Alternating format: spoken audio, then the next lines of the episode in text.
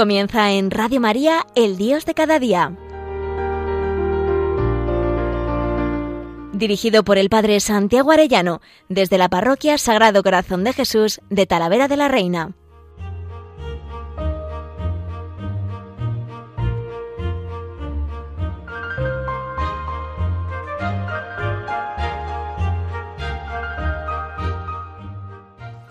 Muy queridos oyentes de Radio María, muy queridos amigos todos, qué alegría un lunes más con todos ustedes. Y más este lunes en que estamos en tiempo de Pascua con toda la iglesia esperando el Espíritu Santo y recién empezado el mes de mayo. Ayer contemplábamos a San José, pero este mes está unido a San José, por supuesto, pero dedicado especialmente a María, nuestra Madre. Me parecía que era bonito que en este Dios de cada día contemplásemos un poco esa relación entre la Virgen María y el Espíritu Santo. O mejor dicho, ¿qué mejor manera de prepararnos a la venida del Espíritu Santo que consagrándonos totalmente a María, nuestra Madre? Cuando el Espíritu Santo ve en un alma a María, se entrega totalmente. Nosotros tenemos que ser santos, ese es el objetivo de nuestra vida, la santidad, que es la perfección de la caridad. Pero es que esa caridad es imposible en nosotros si no nos regala el don de sabiduría que perfecciona esa caridad, ensanchando nuestra capacidad de amor hasta el infinito. Entonces nosotros tenemos con María que pedir el Espíritu Santo. Estamos todo este tiempo en el cenáculo, con toda la iglesia, con el Papa, con los obispos, con todos los fieles laicos, pidiendo, ven Espíritu Santo, ven sobre nosotros y enciéndenos en el fuego de tu amor. Pero, igual que en el cenáculo está María, y no hay Pentecostés sin María, nosotros queremos no solo estar de la mano de María, sino vivir en el corazón de la Virgen María. Desde el corazón de la Virgen María es imposible que no venga el Espíritu Santo a encendernos y a concedernos la gracia inmensa de la santidad. En mi vida yo se lo debo todo a Dios y también, y unido a Él, se lo debo todo a la Virgen María.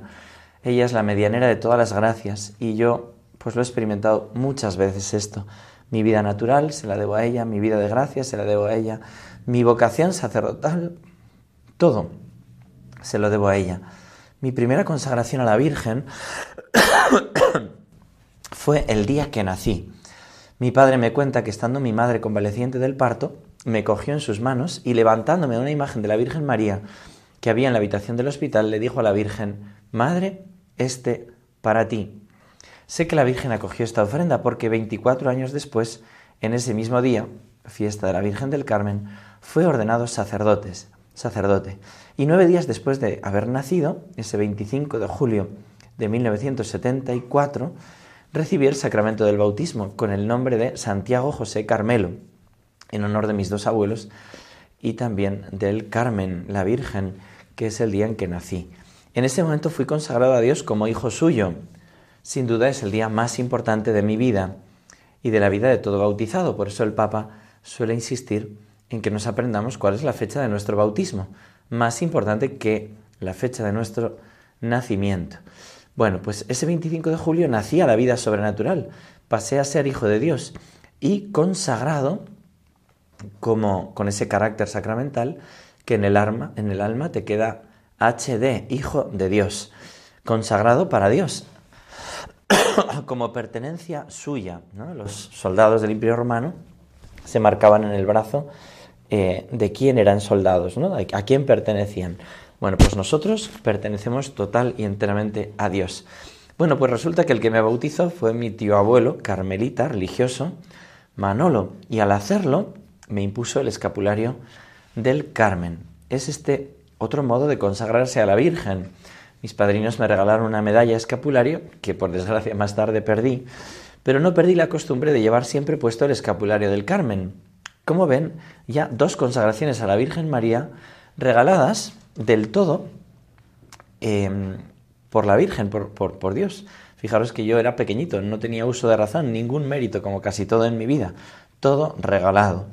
De las primeras oraciones que yo recuerdo, eso sí ya consciente, que me enseñaron junto con el ofrecimiento de obras, es el Oh Señora mía, que es otro modo sencillo y diario de consagrarse a María.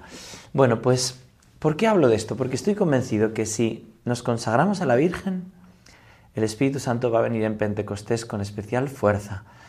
Y lo queremos hacer de la mejor manera. Yo os invito también, en esos modos de consagración que voy narrando, que están fenomenal, a mí la que me parece que más ayuda de todas las consagraciones a la Virgen es la que nos enseña San Luis María Greñón de Montfort. También lo quería narrar porque acabamos de celebrar su fiesta y es un santo tan importante que ha movido tanto la santidad. Acuérdense de aquel famoso totus tus ego sum María del lema de Juan Pablo II, todo tuyo soy María y todas mis cosas son tuyas. Fijaros lo que dice él, explicando este acto de consagración. Toda vez que nuestra perfección consiste en estar conformes, unidos y consagrados a Jesucristo, la más perfecta de todas las devociones es sin duda alguna la que más nos conforta, une y consagra más perfectamente a este acabado modelo de toda santidad. Y pues que María es entre todas las criaturas la más conforme a Jesucristo, es consiguiente que entre todas las devociones, la que más consagra y conforma más un alma a nuestro Señor es la devoción a la Santísima Virgen, su Madre. Y cuanto más se consagre un alma a María, más se unirá con Jesucristo. Y he aquí, porque la perfecta consagración a Jesucristo no es otra cosa que una perfecta y entera consagración de sí mismo a la Santísima Virgen. Y esta es la devoción que yo enseño y con otras palabras, una perfecta renovación de los votos y promesas del santo bautismo.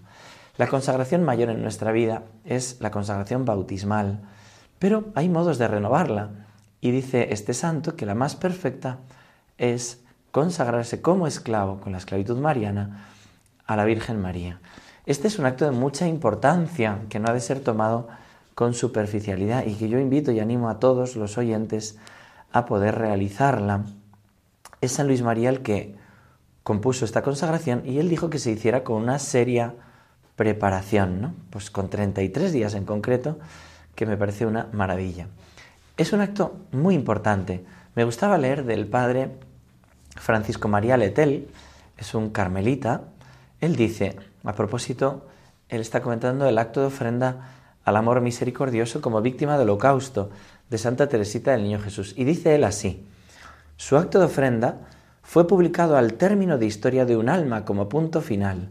De este modo, todo lector atento de Historia de un alma es finalmente invitado a hacer personalmente esta oración, que es una verdadera consagración a la misericordia infinita. Al igual que la historia de un alma, el Tratado de la verdadera devoción es un maravilloso libro de vida y de doctrina para todos los bautizados, que termina igualmente con una oración de consagración a Jesús, por las manos de María.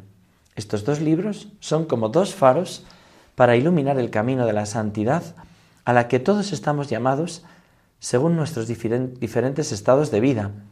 Personalmente, dice este carmelita, debo decir que estos dos faros no han dejado de iluminar mi vida después de 50 años. Hasta aquí esta cita del padre Letel y yo estoy totalmente con él. Para mí también desde mi adolescencia me han acompañado el Tratado de la verdadera devoción de San Luis María y también Historia de un alma de Santa Teresita, con el culmen de estos dos actos de ofrenda, el acto de ofrenda al amor misericordioso y la ofrenda de la esclavitud mariana. Es maravilloso eh, ver cómo nos va preparando este conocimiento de María, nos va preparando para entregarnos del todo a Jesucristo. Y el Espíritu Santo que ve en un alma a María, se entrega completamente a esa alma porque María es su esposa, como ahora vamos a ver. Pero antes quería que cantásemos una canción a la Virgen que compuse a Nuestra Señora del Sagrado Corazón. María es la tesorera de todas las gracias que están en el corazón del Señor. Ella abre ese tesoro, ese cofre y nos lo entrega. Dice así esta canción para pedirle el don del Espíritu Santo también. Virgen María, Reina, Madre y Medianera,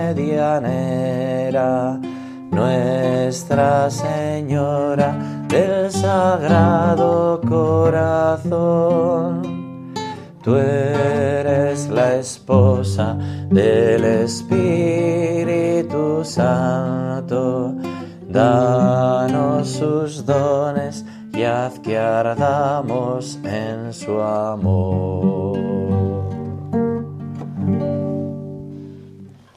Danos sus dones, danos los dones del Espíritu Santo y haz que ardamos en su amor. Tú que eres la esposa del Espíritu Santo.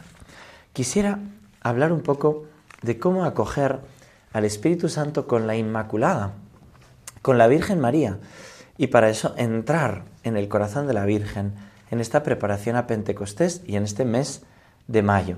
Nos dice la primera carta a los Corintios, el que se une al Señor se hace un solo espíritu con Él. Y en esa misma carta, el capítulo 6, 17, nos dice, ¿acaso no sabéis que vuestro cuerpo es templo del Espíritu Santo que habita en vosotros y habéis recibido de Dios? Fijaros, ¿no? Nosotros tenemos que estar llamados a vivir a impulsos del Espíritu Santo, dirá San Pablo también. Estos son los hijos de Dios, los que se dejan mover por el Espíritu de Dios. Y es muy hermoso que este Espíritu de Dios ha querido habitar en nuestros corazones. San Maximiliano María Colbe, hablando de cómo María de verdad es el arca de la alianza donde habita Dios, nos dice así, el vértice del amor de la creación que regresa a Dios es la Inmaculada, el ser sin mancha de pecado, toda hermosa, toda de Dios. Su voluntad no se ha alejado de la voluntad de Dios ni siquiera un instante. Ella ha pertenecido siempre y libremente a Dios, y en ella sucede el milagro de la unión con la creación. A ella, como a su esposa, el Padre le confía al Hijo. El Hijo baja a su vientre virginal, convirtiéndose en su Hijo, mientras que el Espíritu Santo forma en ella de manera prodigiosa el cuerpo de Jesús, y habita en su alma, se compenetran de una manera tan inefable que la definición de esposa del Espíritu Santo es una imagen muy lejana para expresar la vida del Espíritu Santo en ella y a través de ella. Desde el momento en el que se efectuó esta unión, el Espíritu Santo no concede gracia alguna, sino a través de la mediadora de todas las gracias, la Inmaculada. Con su consentimiento, con su colaboración, ella recibe todos los tesoros en gracia, en propiedad, y los reparte a quien quiere y en la medida que quiere. ¿Ven lo que les decía de que es la tesorera de todas las gracias? Y dice este santo, San Maximiliano, que se le queda un poco corto ser esposa del Espíritu Santo. Como que, que es muchísimo, incluso más que eso, ¿no? Que a mí me parece mucho, porque ser esposa significa una unión muy grande, ¿verdad? Bueno, pues distribuye además todas las gracias. Tiene como los derechos de la esposa que distribuye. Claro, es omnipotente por gracia, porque no es Dios, es una criatura. Pero Dios le ha querido conceder ser omnipotente por la, por la gracia, ¿no? Y fijaros lo que nos dice el Catecismo de la Iglesia Católica a este respecto, a partir del número 721-726. Dice, en primer lugar, que su santidad es tan excepcional, hablando de la Virgen, su virginidad, su ser inmaculada se ordenan providencialmente a su maternidad divina, como dice el Catecismo por primera vez en el designio de salvación, y porque su Espíritu la ha preparado, el Padre encuentra la morada donde su Hijo y su Espíritu pueden habitar entre los hombres. En ella comienzan a manifestarse las maravillas de Dios, que el Espíritu va a realizar en Cristo y en la Iglesia también si le dejamos en cada uno de nosotros. Así el Espíritu Santo preparó a María con su gracia. En María el Espíritu Santo realiza el designio benevolente del Padre. En María el Espíritu Santo manifiesta al Hijo del Padre, hecho Hijo de la Virgen. Por medio de María el Espíritu Santo comienza a poner en comunión con Cristo a los hombres objeto del amor benevolente de Dios, y los humildes son siempre los primeros en recibirle. Al término de esta misión del Espíritu, María se convierte en la mujer, la nueva Eva, la madre de los vivientes, la madre del Cristo total. Al igual que en el cenáculo, ella es madre de la Iglesia, nuestra madre común para estos últimos tiempos que los cristianos estamos viviendo desde Pentecostés hasta la segunda venida de Cristo. Fijaros qué hermoso el magisterio de la Iglesia, hablando de cómo María nos acompaña en estos últimos tiempos a la espera siempre de Pentecostés cómo ella es la verdadera arca de la alianza, donde Dios habita permanentemente en ella. Y este santo grande, este santo mártir que dio la vida en Auschwitz por la caridad, pero que en realidad fue María la que le dio aquellas dos coronas, una blanca que quería decir la pureza virginal bautismal y otra roja que quería decir la entrega del martirio, que se la dio de niño cuando su madre le dijo, pero ¿qué va a ser de ti? Se fue a rezar y se le apareció la Virgen y le ofreció las dos coronas. Y él las cogió. Es María la que le regaló la gracia de la caridad purísima, virginal, y la gracia del martirio. Bueno, pues este santo en una carta desde Nagasaki decía, toda gracia es fruto del amor del Espíritu Santo y de la Inmaculada. Por consiguiente, ella es la mediadora de todas las gracias del Espíritu Santo. Entre otras consecuencias de ello, y como agradecimiento nuestro a tales gracias, dice, nosotros veneramos de manera muy especial al Espíritu Santo. Esta responsabilidad de la Inmaculada con el Espíritu Santo se traduce en que ella cumple en todo la voluntad del Espíritu Santo que habita en ella, y ello desde el primer instante de su concepción. Y sigue él, la Inmaculada, por ser esposa del Espíritu Santo, el Espíritu Santo tomó posesión absoluta de ella. Y lo explica San Maximiliano. La Inmaculada es la cuasi encarnación del Espíritu Santo. A ver, esta expresión hay que explicarla, pero es como muy hermosa. Dice cuasi encarnación. El único que se encarnó fue el Verbo, la segunda persona de la Santísima Trinidad. Es el único que se encarnó. Pero quiere decir este santo que su unión es muy grande, dice una cuasi encarnación. Y lo explicará él diciendo, en la Inmaculada hay dos personas y dos naturalezas unidas de la manera más estrecha posible. Claro, en Jesús es una persona, que es la segunda persona de la Trinidad, y dos naturalezas, la naturaleza divina y la naturaleza humana.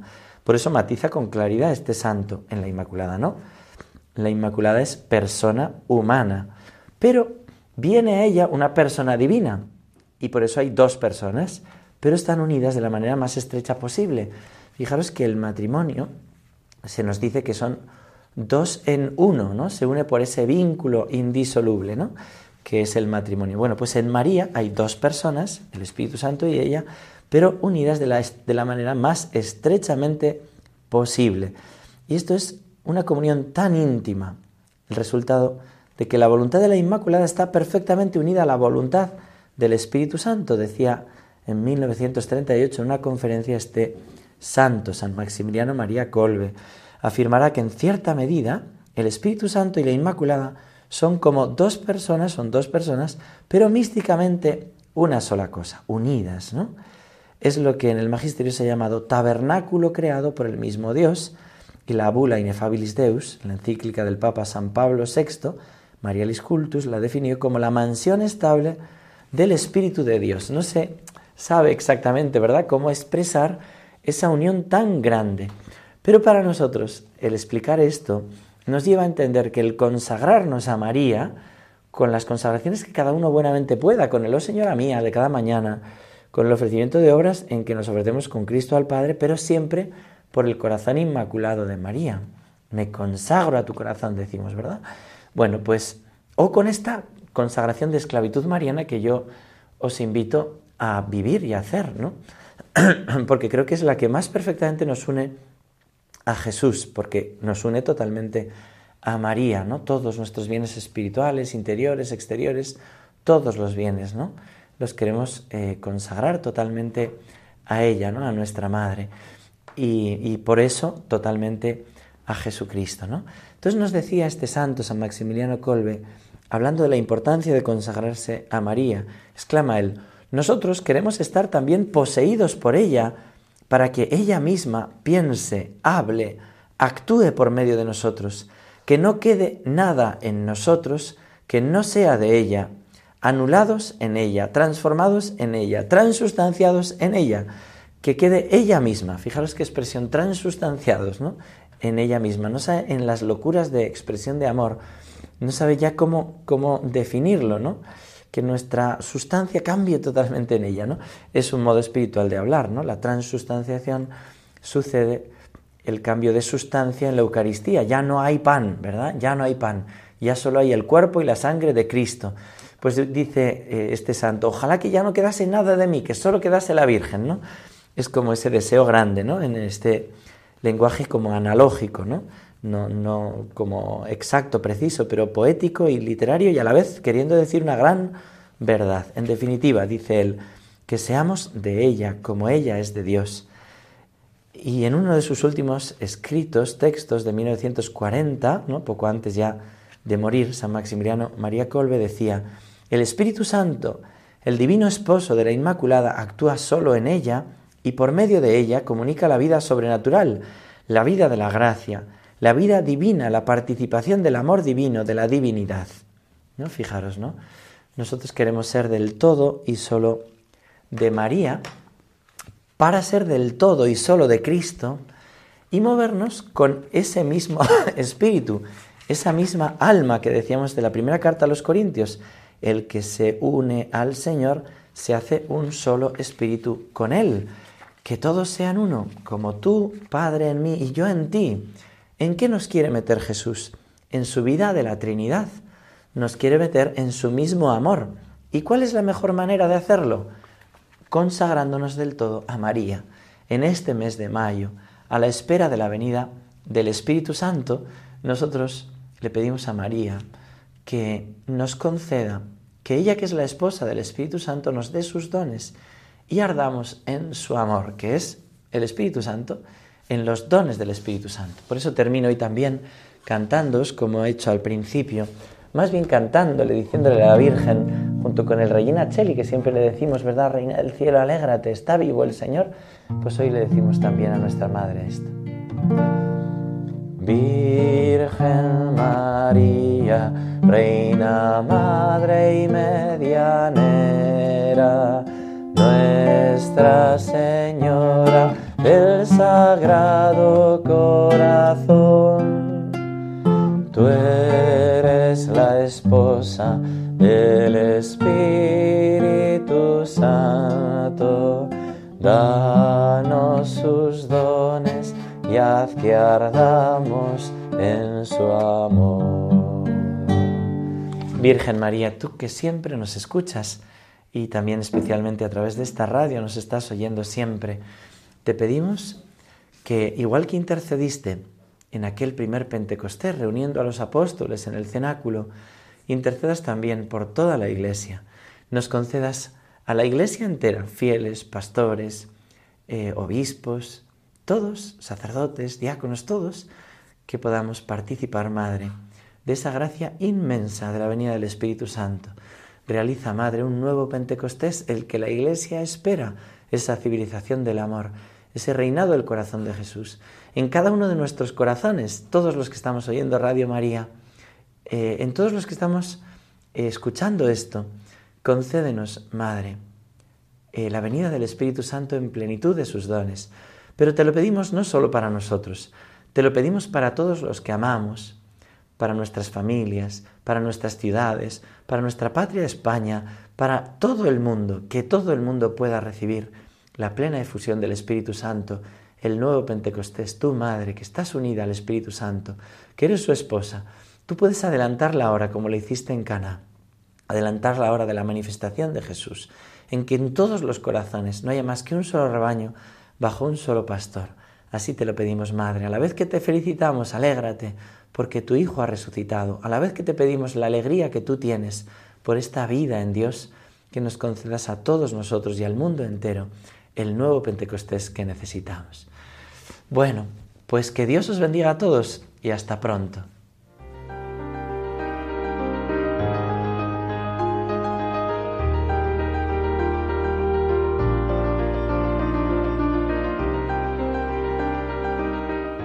Finaliza en Radio María, El Dios de cada día. Dirigido por el Padre Santiago Arellano, desde la Parroquia Sagrado Corazón de Jesús de Talavera de la Reina.